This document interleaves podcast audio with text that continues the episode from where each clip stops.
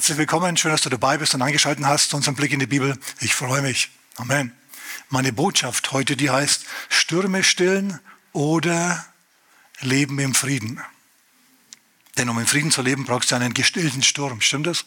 Manche von uns wachen nachts auf und haben Sorgen. Wem ist das schon mal passiert? Auch mehreren, okay. Wenn dir das noch nie passiert ist, wird wahrscheinlich passieren. Bin mir ziemlich sicher. Du wachst nachts auf und du denkst dir, oh Mann, wie wird dieses, wie wird jenes? Du hast dann Sorgen. Vielleicht musst du gar nicht nachts aufwachen, sondern du gehst doch einen Tag mit einem Haufen Sorgen. Okay? Kann alles sein. Zu dir soll diese Botschaft heute Morgen sprechen. Und deswegen habe ich sie Stürme stillen genannt. Was ihr hinter mir seht, ich muss mal ein bisschen aus dem Weg gehen vielleicht, was ihr hinter mir seht, ist das See Genezareth, nachdem Jesus einen Sturm gestillt hat. Es war nämlich so, dass Jesus einmal gesagt hat, als eine große Volksmenge auf ihn angedrängt hat und er schon fertig war mit Predigen, hat er gesagt, lasst uns übersetzen ans andere Ufer. Dann haben sie ihn, wie er war, ins Boot mitgenommen und sind rausgerudert, haben das Hegel gehisst und sind losgezogen. Und dann heißt es im Wort Gottes, Markus Kapitel 4, ab Vers 37 bis Vers 41, es fiel ein Sturm auf den See. Nie gut. Wenn du im Lebensboot unterwegs bist und plötzlich fällt ein Sturm auf den See. Aber was Jesus hier macht, soll zu uns sprechen. Wisst ihr, was Jesus gemacht hat? Er hat sich hingelegt und hat geschlafen. Natürlich schon bevor der Sturm überhaupt kam. Also, lasst uns übersetzen. Sie steigen alle ins Boot. Ja, Chef, sie rudern los, hissen die Segel und fahren. Und Jesus denkt sich, Mann, ich habe seit heute Morgen früh um sechs bis heute Abend um sechs gepredigt und gelehrt und beraten und gebetet. Ich lege mich jetzt ein wenig hin.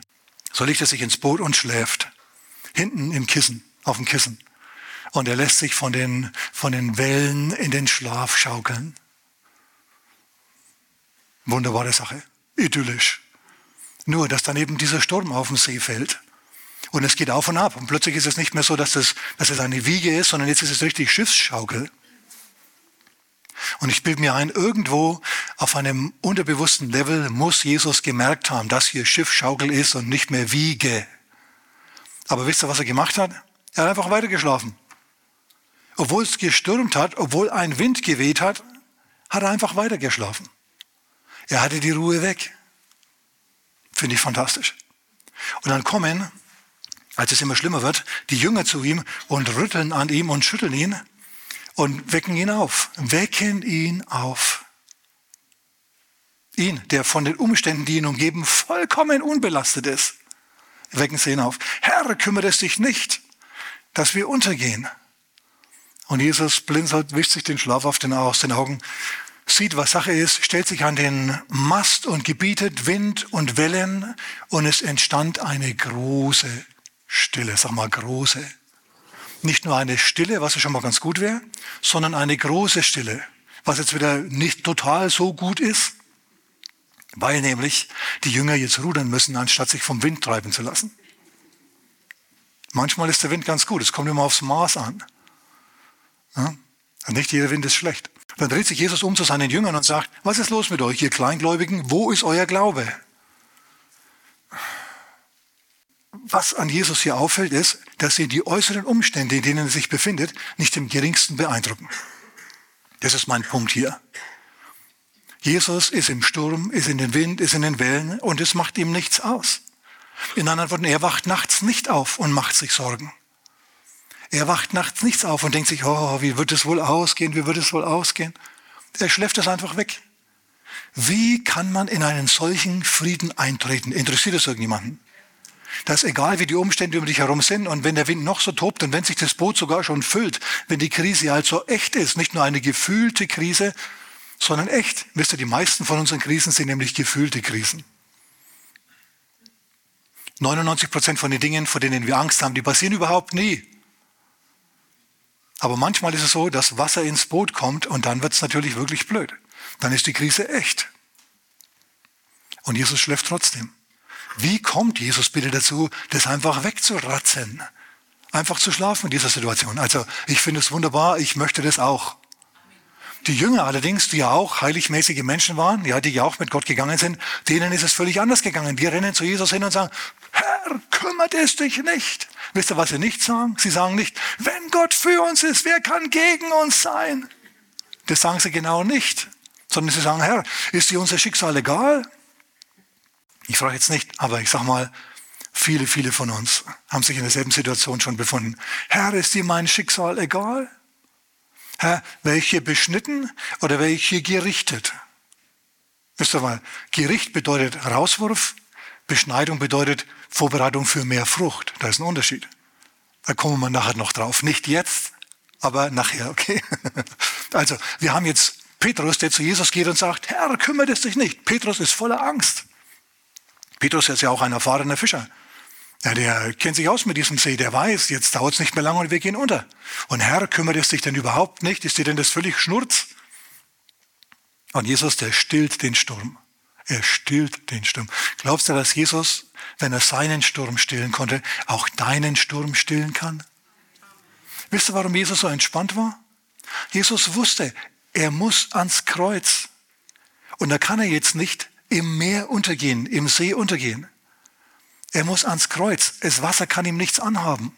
Das hat er gewusst, das hat er geglaubt. Er hat gewusst, meine, mein Ziel, meine Destination ist das Kreuz, da muss ich hin.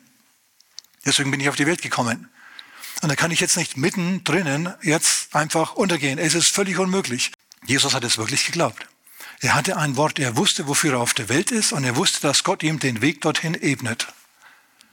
Alles, was ihn abhält, davon ans Kreuz zu gehen, wird Gott aus dem Weg tun. In anderen Worten, wenn hier ein Sturm sich einbildet, der kann hier mal ein bisschen hier aufzünden und so, mal hier ein bisschen Druck machen und alles, mal ein bisschen hier Verwirrung stiften. Na, Jesus stellt sich hier einfach hin und der Friede, der in ihm ist, der kommt aus ihm raus und befriedet seine Umgebung. Der Glaube, der in Jesus ist. Gott ist mit mir, was kann dieser Sturm gegen mich sein? Dieser Glaube in Jesus der befriedet und stillt diesen Sturm. Dein Glaube stillt auch deinen Sturm.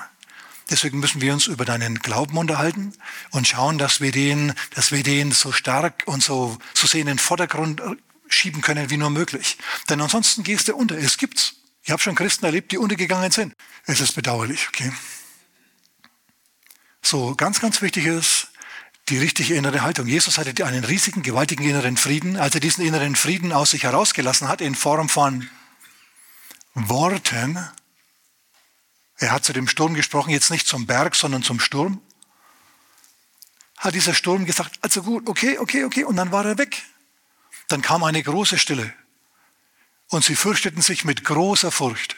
Was ist denn das für einer, der hier Sturm gebietet und Wind und Wellen und dann gehorchen die ihm auch noch. Was ist das für einer? Ja, das ist einer, der im Glauben ist. Das ist einer, der Glauben hat. Okay, und jetzt müssen wir ein bisschen vorspulen, ein paar Jahre vorspulen. Jetzt ist Petrus nicht mehr auf dem Boot im Sturm, sondern jetzt ist Petrus im Gefängnis. Herodes will ihn am nächsten Tag hinrichten lassen. Er hat ihn deswegen an vier Abteilungen mit je vier Soldaten übergeben. Petrus, den der auf dem Boot solche Angst hatte. Herr, wir gehen unter. Kümmert es sich nicht. Er ist jetzt im Gefängnis und er hat seinen Tod vor Augen. Das, sag ich mal, ist ein Grund, nachts aufzuwachen und sich Gedanken zu machen, oh, ob das wohl gut geht.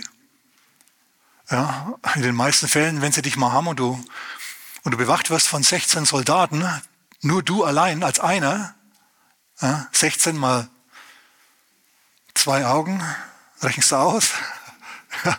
Das sind ziemlich viele, die da dich bewachen. Und äh, ist nicht witzig. Aber was macht Petrus? Wir sehen, dass Petrus im innersten Gefängnis ist, mit zwei Ketten gefesselt, zwischen zwei Soldaten liegt, also mit zwei Ketten. Das heißt, nicht nur mit einem Paar Handschellen, sondern mit zwei Paar Handschellen. Und da liegt er jetzt zwischen zwei Soldaten. Und er schläft tief und fest. Er hat was von Jesus gelernt. Schau, jetzt ist auch ein Sturm im Lebensboot von Petrus. Kannst du das sehen? Jetzt ist ein gewaltiger Sturm, nämlich der Sturm des Todes. Herr, wir gehen unter, können, hätte er vielleicht vor ein paar Jahren noch gesagt. Aber jetzt, jetzt schläft Petrus so, wie Jesus im Boot geschlafen hat. Jesus war auch ziemlich abgezirkelt, umgeben vom vielen Wasser und ziemlich eingeschränkt, in einer Zelle quasi, in einem Boot. Boot ist gleich Zelle jetzt, wenn ihr mein Bild verstehen wollt. Aber Petrus, der schläft. Petrus schläft. Woher weiß ich, dass er geschlafen hat, tief und fest? Naja, weil ein Engel erscheint und er schlägt ihn an die Seite, damit er endlich aufwacht. Also wenn du nicht einmal aufwachst, wenn ein Engel in deiner Zelle erscheint, dann bist du wirklich irgendwie voller Frieden und sorglos. So der schlägt ihn also an die Seite und, und Petrus blinzelt wie Jesus auf dem, auf, auf dem Kissen seiner Zeit im Boot. Er wischt sich die Augen aus und sieht, oh, ein Engel. Gut.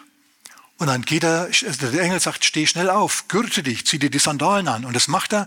Während er das macht, sich aufrabbelt, fallen die Handschellen, alle beiden Paare, von ihm ab.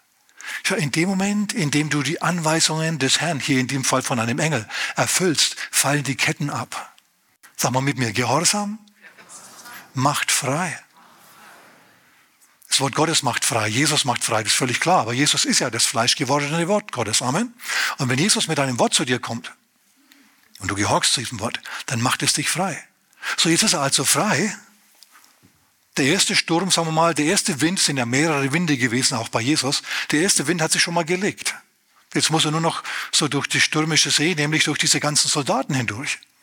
Aber die Tür tut sich von selber auf von selber. Türen tun sich von selber. Sind mir die liebsten Türen.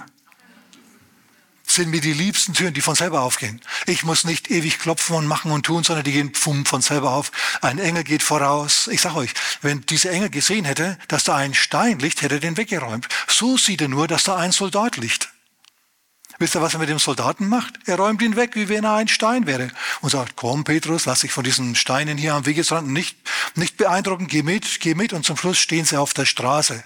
Und dann geht dann der Engel wieder weg und Petrus wacht auf und merkt, er, es war gar keine Vision, es war Wirklichkeit. Er ist jetzt frei, er ist tatsächlich frei. Er hat sich das nicht nur eingebildet. Wisst ihr, manche sind frei im Gottesdienst, im Lobpreis. Sie singen, sie hüpfen, dann gehen sie wieder heim und sind wieder genauso bedrückt wie vorher. Aber der Herr, der möchte ich heute nehmen und möchte ich ganz rausführen aus deinem Gefängnis, auf die Straße stellen und sagen, so, jetzt kannst du von selber weitergehen. Eine echte Freiheit bewirken, eine echte Freiheit. Hm. Und so geht er also und er geht in die Gemeinde und, und so weiter. Das interessiert uns jetzt nicht mehr so sehr. Aber was ich raus will, ist Folgendes. Der Petrus, der auf dem Schiff noch gesagt hat, Meister, wir kommen um, der ist jetzt im Gefängnis und er schläft so sehr, dass ein Engel ihn erst wecken muss. Petrus, hallo, klopf, klopf, klopf, steh auf. Und es funktioniert. Er wird gerettet. Er wird tatsächlich allen Ernstes gerettet. Was hat Petrus diesen Frieden gegeben? Wir wissen bei Jesus, Jesus wusste, ich muss ans Kreuz und dann muss ich auferstehen und da kann mich nichts stoppen. Was war bei Petrus der Fall? Naja, wir lesen es im Johannesevangelium Kapitel 21. Da sagt Jesus zu ihm, zu Petrus, Du wirst alt werden. Ich mag es mal ganz kurz um der Zeit willen. Du, musst, du, du wirst alt werden. Du wirst alt werden. Später wirst du dann einen Märtyrertod sterben, ja, aber du wirst zunächst einmal alt werden. Und als Petrus im Gefängnis in Jerusalem war, war er noch nicht alt. So von daher wusste er, die können noch so sehr meinen Untergang planen, die können versuchen, mich zu vernichten, die können mich feuern, die können mich ins Gefängnis stecken, die können alles Mögliche mit mir machen. Sie werden mich nicht bezwingen, ich muss erst alt werden und auf dem Weg ins Alter muss ich noch lehren und predigen und heilen und Jesus groß machen und Gebete erhört bekommen und triumphieren. Ich kann hier nicht sterben. Du sagst, ja, ich hätte auch gern so ein direktes Wort. Weißt du, du hast ein Wort vom Herrn. Du hast sogar ein ganzes Buch voll mit Worten vom Herrn. Du musst diese Worte nur auf dich wirken lassen. Wenn du Jesus im Herzen hast, wenn du Jesus in dein Leben eingeladen hast, dein Leben gegeben hast, ihm nachfolgst, dann meint Gott es gut mit dir. Predigt nochmal zu deinem Nachbarn, zum, zum anderen Nachbarn diesmal und sagt zu ihm, Gott meint es gut mit dir.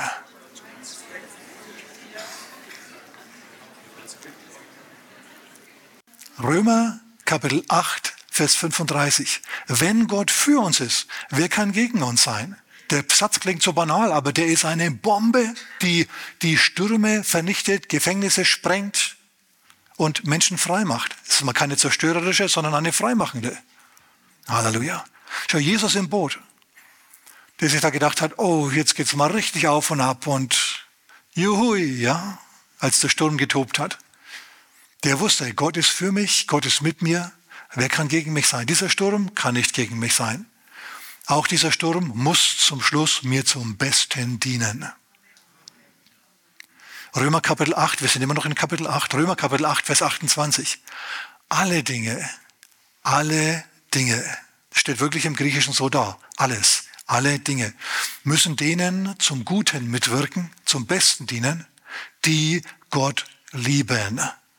Und jetzt ist natürlich die Schlüsselfrage, wenn ich will, dass alles, was mir passiert, mir in irgendeiner Form zum Nutzen ausschlägt, zum Guten dient, und die Voraussetzung ist, wie ich, wie, dass ich Gott liebe, wie liebe ich Gott dann? Interessante Frage, ne? Wie liebe ich Gott? Einmal, indem du was Nützliches tust, für Gott und für deine Mitmenschen. Das ist die Definition von Liebe. In der Bibel ist Liebe nie ein Gefühl in der Ehe, in der Familie und so ist alles klar. Ist ein Gefühl, viel Gefühl mit dabei, ganz klar. Aber bei Gott, bei der Agape-Liebe Gottes, ist es vollkommen egal, wie sich der andere verhält. Du tust etwas, was dem Nutzen mehrt. Und manchmal steckst du ihn ins Gefängnis, wenn das nützlich ist für die Allgemeinheit, dass dieser Straftäter verschwindet. Die Liebe hat viele Facetten, ja? Aber die, die Liebe ist immer nützlich. Die Liebe hat immer den Nutzen der Allgemeinheit im Sinn. Die Liebe manifestiert sich immer als eine gute Tat. Hast du das gehört? Liebe ist in der Bibel kein Gefühl. Wenn Jesus sagt, liebet eure, liebt eure Feinde, dann meint er nicht, dass du sehr romantisch lieben sollst und Gefühle für die haben sollst. Hey, das ist doch pervers. Im Gegenteil. Du sollst vielmehr sich denken, okay, gut. Wie kann ich das jetzt so hinbiegen bei dir, dass du zum Glauben an Jesus kommst? Denn es ist die ultimative gute Tat, jemanden zu Jesus zu führen.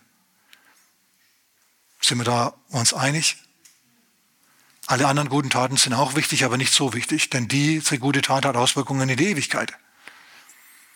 Und manchmal betest du da vielleicht, oh Herr, du siehst, was für ein schlimmer Finger diese Person ist. Gib ihr, Herr, so richtig ein schlechtes Gewissen. Herr, lass ihr diese bösen Taten erstens nicht gelingen, dieser Person, und zweitens lass sie sich so richtig schlecht fühlen. Das ist auch Nächstenliebe, dass du so beten tust. Bei anderen, für deine Kinder oder wen auch immer, betest du natürlich anders. Bei denen betest du, oh Herr, gib ihnen Erfolg, ebne ihnen den Weg und machst solche Sachen.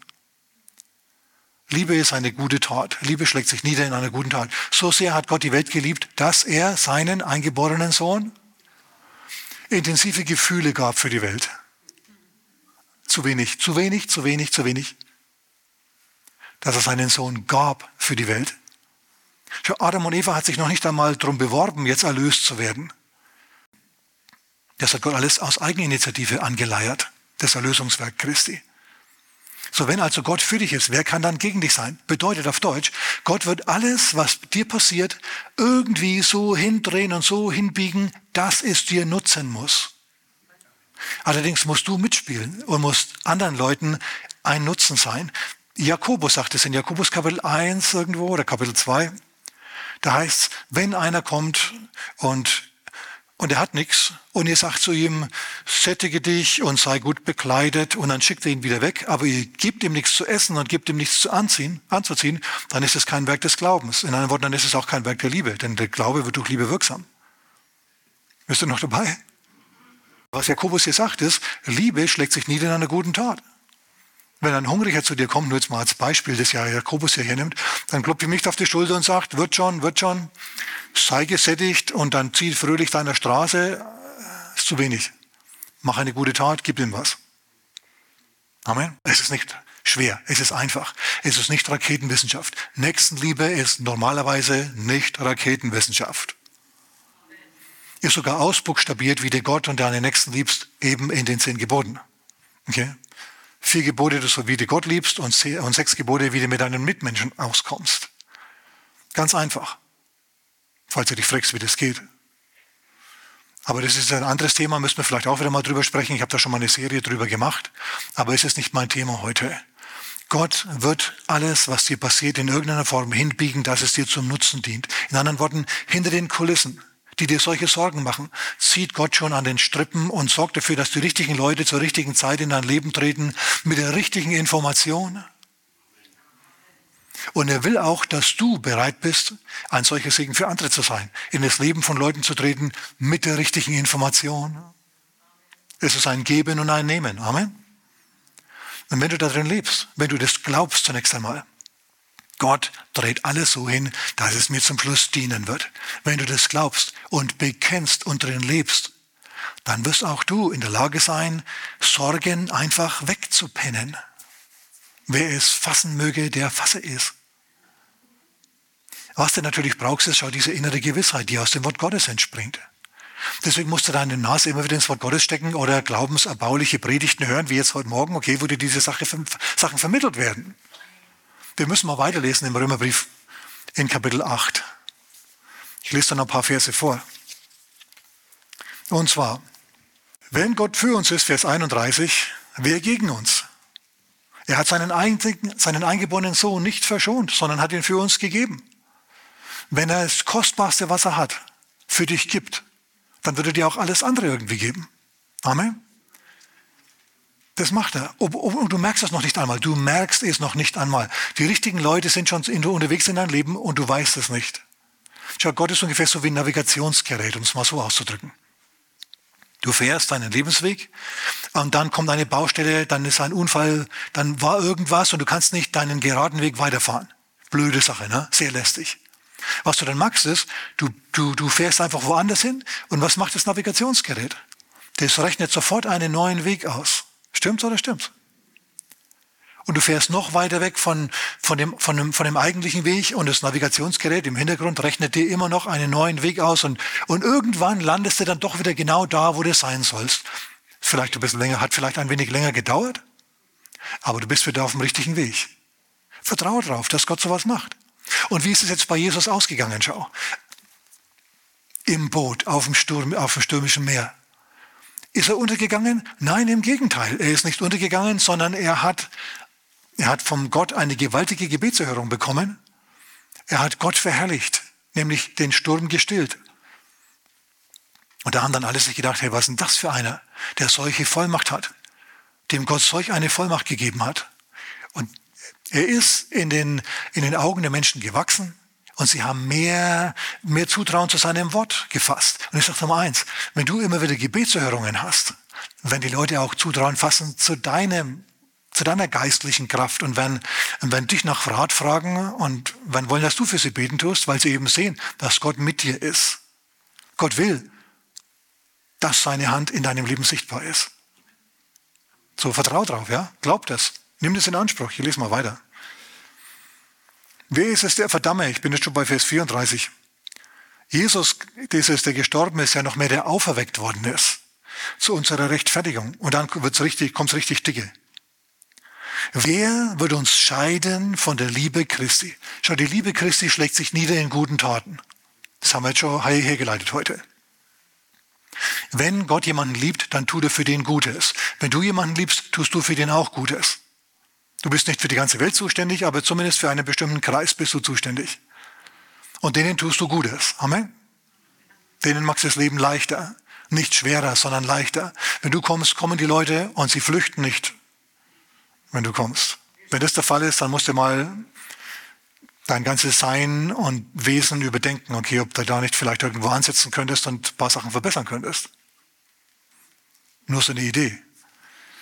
Der Herr sagt hier, Vers 35 noch einmal, wer wird uns scheiden von der Liebe Christi? Wer wird Gott davon abhalten, uns Gutes zu tun und danach zu trachten, uns Gutes zu tun und die Situationen so hinzubiegen, dass wir uns zum Schluss zum Segen dienen müssen und Gott verherrlichen? Gibt's nichts. Niemand kann das verhindern. Drangsal oder Angst oder Verfolgung oder Hungersnot oder Blöße oder Gefahr oder Schwert. Also Drangsal ist schon mal nicht schlecht. Also es ist ziemlich heftig, würde ich sagen. Ja? Drangsal erlebst du, wenn du im Sturm auf dem Boot bist. Da erlebst du dann vielleicht auch Angst. Verfolgung ist dann doch mal richtig blöd. Das ist das, was Petrus passiert ist. Oder Hungersnot, wenn mal du kein Geld mehr hast. Das ist wirklich blöd. Oder Blöße, wenn du kaum mehr was anzuziehen hast. Oder Gefahr oder Schwert, Schwert, Messergewalt auf den Straßen. Wie geschrieben steht, um deinetwillen werden wir getötet den ganzen Tag. Wie Schlachtschafe sind wir gerechnet worden. In anderen Worten, du kannst dich allen Ernstes in solchen Situationen wiederfinden.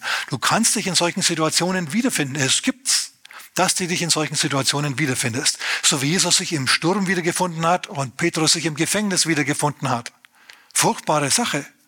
Und jetzt sagt, jetzt führt Paulus es auch noch aus und bereitet uns mental darauf vor, was uns alles passieren kann. Drangsal, Angst, Verfolgung, Hungersnot, Blöße, Gefahr oder Schwert, Rezession, Gewalt, eine unsichere Nachbarschaft, Zugausfälle, Umleitungen beim, beim Fahren mit, mit dem Auto, alles Mögliche. Aber, sag mal aber, Vers 37, in diesem allen, es heißt nicht um dieses alles herum, sondern es heißt in diesem allen, in dem ganzen Dreck und Schrott, in diesen ganzen Stürmen und Gefängnissen, in diesen Umständen, von denen kein Mensch ausgenommen ist. In diesen Umständen gilt Folgendes. Sind wir in diesem allen, in diesem allen, in allem, was dir passiert, okay, sind wir mehr als Überwinder durch den, der uns geliebt hat. Also Gott wird es so machen, dass du zum Schluss nicht nur überwindest, gerade noch rauskommst, sondern er wird dich mit Fanfaren stößen und auf dem roten Teppich rauslaufen lassen. In diesem allen überwinden wir weit. Sind wir mehr als Überwinder, mehr als Überwinder. Zieh dir das mal an, lass es mal auf dich einwirken. Denk dir mal eine Woche lang drüber nach. Er wird dein Leben verändern, wird dir Frieden geben, wie du ihn vorher so nicht hattest. Und dann denk an die Situationen, in denen du in deinem Leben warst in denen das schon passiert ist. Denn es ist ja, es passiert ja oft sowas. Na, ich erinnere mich dran, als ich mal nicht mehr zurückkam in die Vereinigten Staaten. Bin in Kanada hängen geblieben, die haben mich nicht mehr reingelassen. Und ich mit kurzen Ärmeln, Aktenkoffer und 50 Dollar in der Tasche. Was magst du in einem fremden Land? Ja, tausende von Kilometern von der Mama weit weg.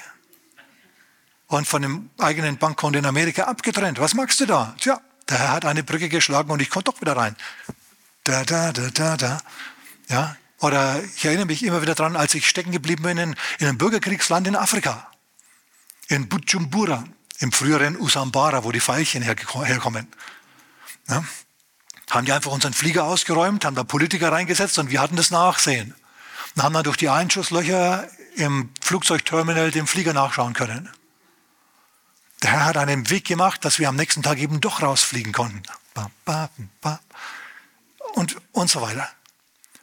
Vor vielen Jahren, fast, fast 20 Jahren, kam ein Vermieter, wir waren damals noch woanders, und wollte an Weihnachten, so zur Weihnachtszeit, ich denke, was waren es, 12 Prozent mehr Miete haben, von jetzt auf sofort?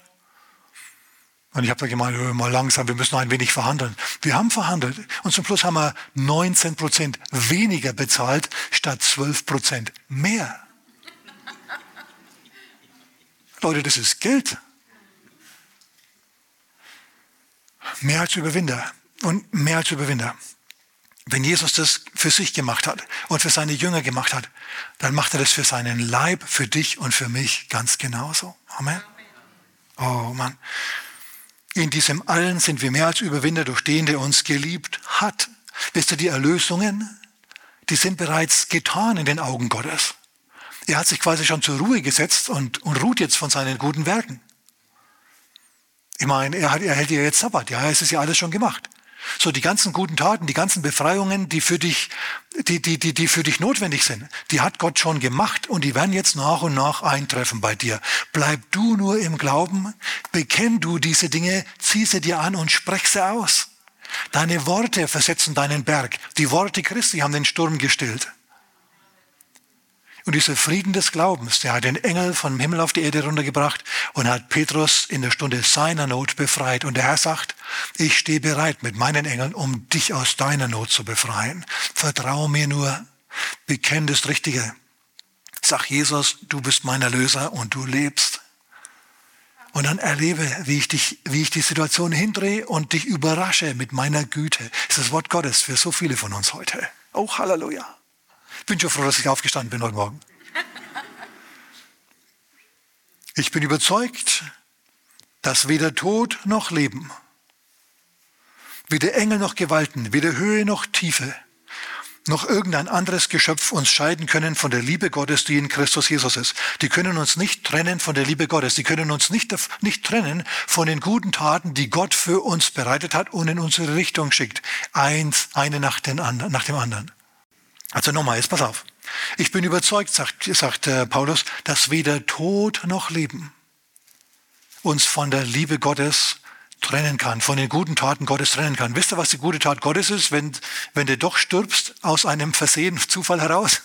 Er fängt dich auf und er sagt, ups, da bist du ja schön, dass du da bist. Du wirst lächeln, du wirst nicht weinen, wenn du die Augen zugemacht hast und wieder aufmachst.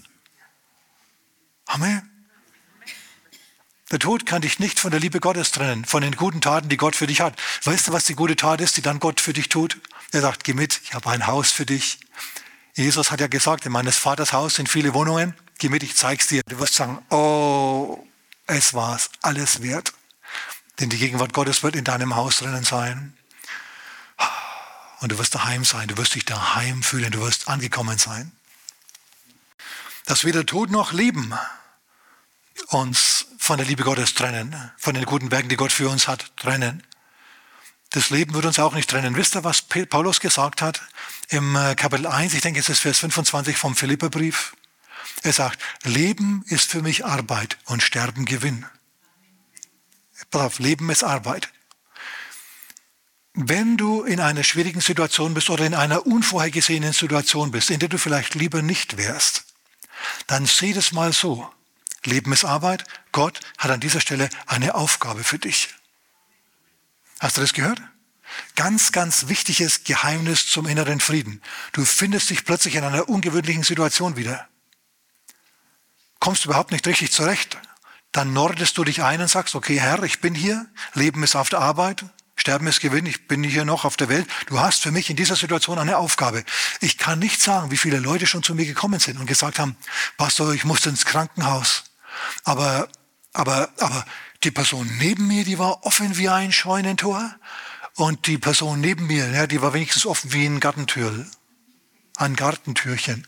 Ich konnte mit beiden über Jesus reden. Der eine hat mit mir gebetet und der andere, na ja, Gottes Segen wird schon noch. Die sind ein Segen geworden an dem Ort, wo sie waren. Weil sie sich nicht so sehr um sich gekümmert haben und gefragt haben, geht's mir gut? Sondern sich gesagt haben, okay, Herr, jetzt bin ich hier, was ist meine Aufgabe hier und jetzt? Was willst du von mir tun? Was willst du, dass ich tue?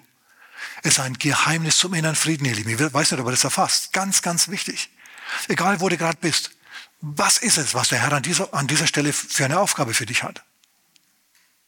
Also weder Tod noch Leben kann ich trennen von der Liebe Gottes. Kann Gott davon abhalten, dir Gutes zu tun. Ständig danach zu trachten, dir die richtigen Leute zuzuführen, die richtigen Mittel, die richtigen Gedanken und Ideen zuzuführen. Jetzt musst du nur mitspielen. Schau, du kannst nämlich auch absichtlich einfach vom Weg abbiegen und dann in der Pampa rumgurken. Im Hintergrund rechnet das Navi ständig und will dich wieder auf den rechten Weg zurückführen. Aber du kannst natürlich im Wald stehen bleiben und dann sagen, oh Gott, warum muss mir sowas passieren? Ja, du, Hör auf den inneren Wegweiser. Lass dir was sagen.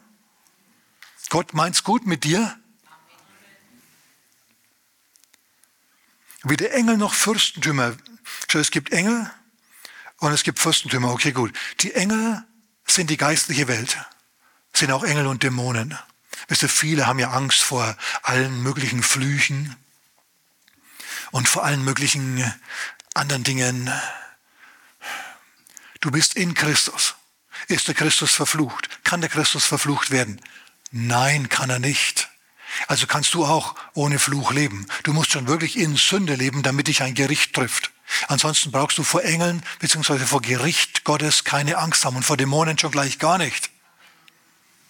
Engel und Fürstentümer. Was sind die Fürstentümer? Naja, das ist die Regierung. Wisst ihr, manchmal macht die Regierung Christen richtig schwer. Was habe ich gelesen? Ich habe es am Mittwoch schon äh, mitgeteilt. Eine Ministerin in Schweden und ein Bischof in Schweden sind beide angeklagt worden von einer durchgeknallten Staatsanwältin, weil die sich über Homosexualität biblisch geäußert haben. Sie haben auf Twitter oder X, wie das jetzt heißt, ähm, Bibelstellen gepostet, die sie eben sich gegen diesen Lebensstil aussprechen. Sie sind dafür verklagt worden und sind viereinhalb Jahre lang durch die Gerichte gescheucht worden, bis sie freigesprochen worden sind. Du, eigentlich war nicht der Bischof und eigentlich war nicht die Ex-Ministerin hier im Gerichtsstand, sondern gerichtet wurde hier der Paulus, wurde das Wort Gottes. Ist euch das bewusst? Manchmal macht die, machen Regierungen verderbliche Dinge. Aber was heißt hier? Noch nicht einmal das kann Gott davon abhalten, das, was dir passiert, zum Segen zu benutzen. Denn jetzt steht es fest in, in Finnland, ein für alle Mal. Biblische Sachverhalte sind Meinungsfreiheit, sind gedeckt. Ja? Gerichte sind nicht dazu da, theologische Fragen zu erörtern. Also weder Engel, weder geistliche Mächte noch die Regierung, Fürstentümer kann was gegen, kann, kann Gott davon abhalten, uns Gutes zu tun. Und weder Gegenwärtiges noch Zukünftiges. Egal in welchen Stürmen du bist, egal in welchen Gefängnissen du steckst, Gott hat Freiheit für dich bestimmt. Und Zukünftiges kann dich auch nicht ruinieren. Wisst ihr, dass unsere Ängste sich immer auf die Zukunft beziehen? Wir liegen im Bett und sorgen uns und denken, boah, wie wird es nur ausgehen? Wir haben Angst vor Dingen, die passieren werden, die noch kommen werden, vor der Zukunft. Und der Herr sagt, ich habe die Hand drauf. Oh Mann, wenn du also Angst hast vor der Zukunft, dich die Sorge plagt, aber du Jesus nachfolgst, Gott liebst, Gott hat die Hand auf deiner Plage, auf deiner Versuchung. Sie wird dich nicht überwinden, sondern du wirst überwinden. Halleluja. Der Grund für die Sorge wird dich nicht besiegen. Noch Zukünftiges, noch Gewalten, weder Höhe noch Tiefe. Wisst ihr, im Leben geht's mal hoch, aus dem Wellental hoch, auf die Wellenkrone, den Wellenberg und dann geht's wieder hinunter in die Tiefe. Das ist Jesus passiert. Und Jesus hat sich nicht gesorgt, sondern er hat sich gedacht, gut, wenn der Herr mich jetzt nicht in den Schlaf wiegt, sondern Achterbahn fahren lässt, dann ist es auch in Ordnung. Was für eine innere Einstellung. Ich möchte, dass du diese innere Einstellung heute mit heimnimmst. Gott meint's gut mit mir. Lass uns das mal nochmal sagen miteinander. Gott meint's gut mit mir. Hm. Wie noch irgendein anderes Geschöpf, wie ein Sturm, wie Meer, wie ein Gefängnis, wie sonst was, kann uns scheiden von der Liebe Gottes, die sich in guten Taten für uns niederschlägt. Nichts kann uns trennen von der Liebe Gottes, die in Christus Jesus ist, unserem Herrn. Also das ist gute Nachricht, ihr Lieben, das ist gute Nachricht. Aber manche sind doch befangen und denken sich, hm, ja gut, ich habe schon mal von Beschneidung gehört. Jetzt habe ich also Probleme, jetzt fühle ich mich eingeengt. Ist es jetzt Beschneidung oder ist es Gericht? Aber anfühlen tut sich das irgendwie gleich. Wenn Gott einen, einen Baum oder einen Weinstock, bleiben wir bei dem Bild aus Johannes Kapitel 15, wenn er einen Weinstock beschneidet, dann deswegen, dass der mehr Frucht bringt. Mehr Frucht. Bei Petrus war es zum Beispiel so, dass Petrus sich sehr entfaltet hat in Jerusalem. Aber Gott noch ganz Judäa, ganz Galiläa, dann Samaria auch noch natürlich und dann ganz Kleinasien und dann das ganze römische Weltreich für Petrus hatte, das er evangelisieren sollte. Stattdessen bleibt er jetzt in seinem gemachten Bett, wo es schön bequem ist, in Jerusalem, wo sie ihn alle lieben. Wir sind alle gern bei Leuten, die uns lieben. Amen. Also ich muss sagen, ich stehe gern hier. Das ist meine Lieblingsbeschäftigung im Leben.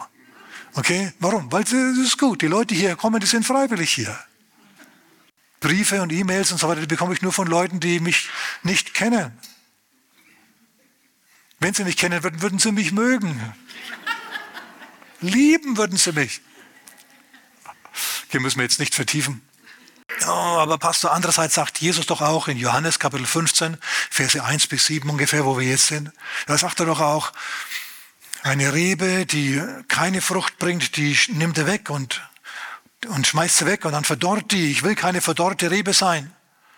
Gut, wenn du in Liebe wandelst, wenn du gute Werke für andere tust, für deinen Chef, dadurch, dass du ihm die Arbeitskraft zur Verfügung stellst, für deinen Mann, dadurch, dass du ihm sein Essen kochst in Gottes Namen, für deine Kinder, dass du sie wickelst, dass du sie in die Schule fährst, Kindergarten und so weiter und so fort. Und finanziell unterstützen tust, wenn sie dann studieren.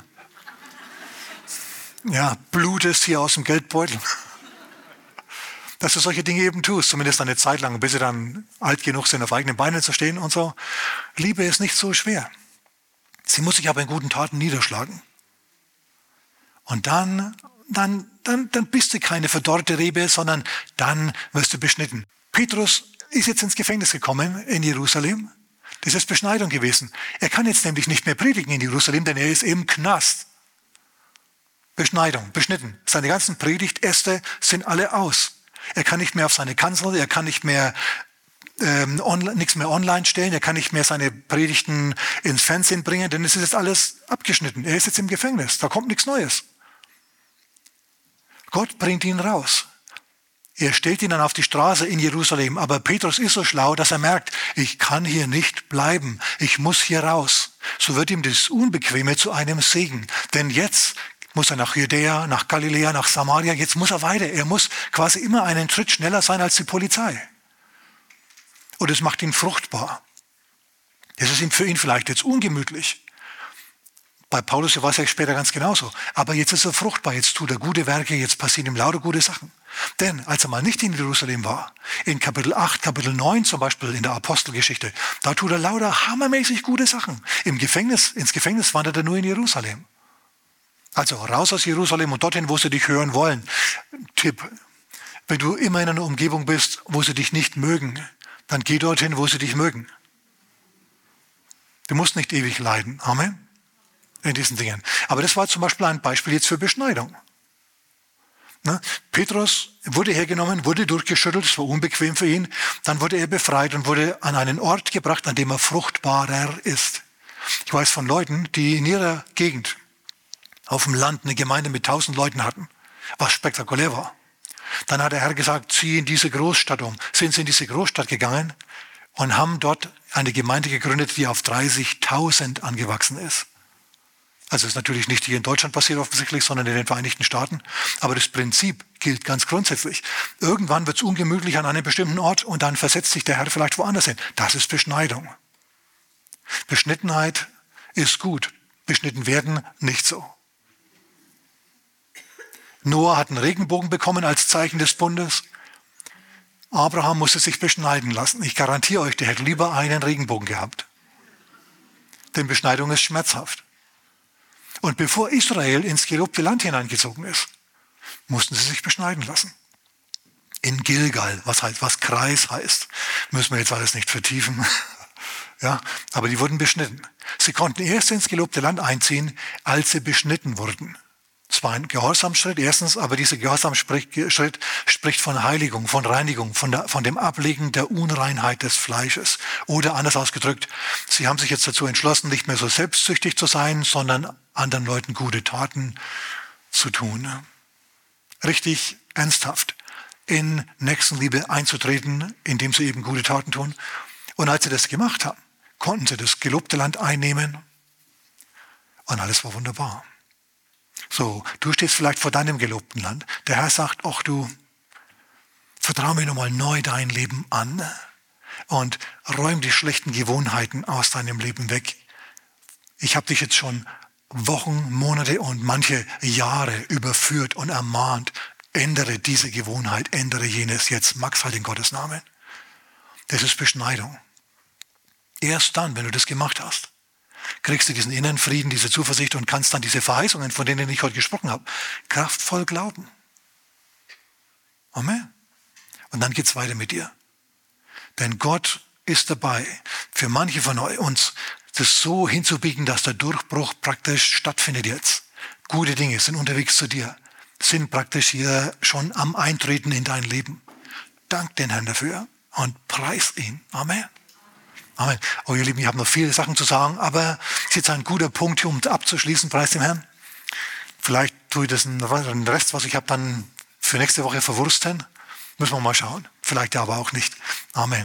Falls du Jesus noch nicht in dein Leben eingeladen hast oder ihn neu in dein Leben einladen möchtest, weil du eben im Gefängnis steckst, weil du im Sturm steckst und keinen Ausweg hast, lad ihn noch einmal ein in dein Leben, so ganz deutlich. Und schau, was passiert. Wir beten alle miteinander. Lass uns miteinander beten. Sag mit mir, Herr Jesus, vergib mir meine Sünden. Komm in mein Herz.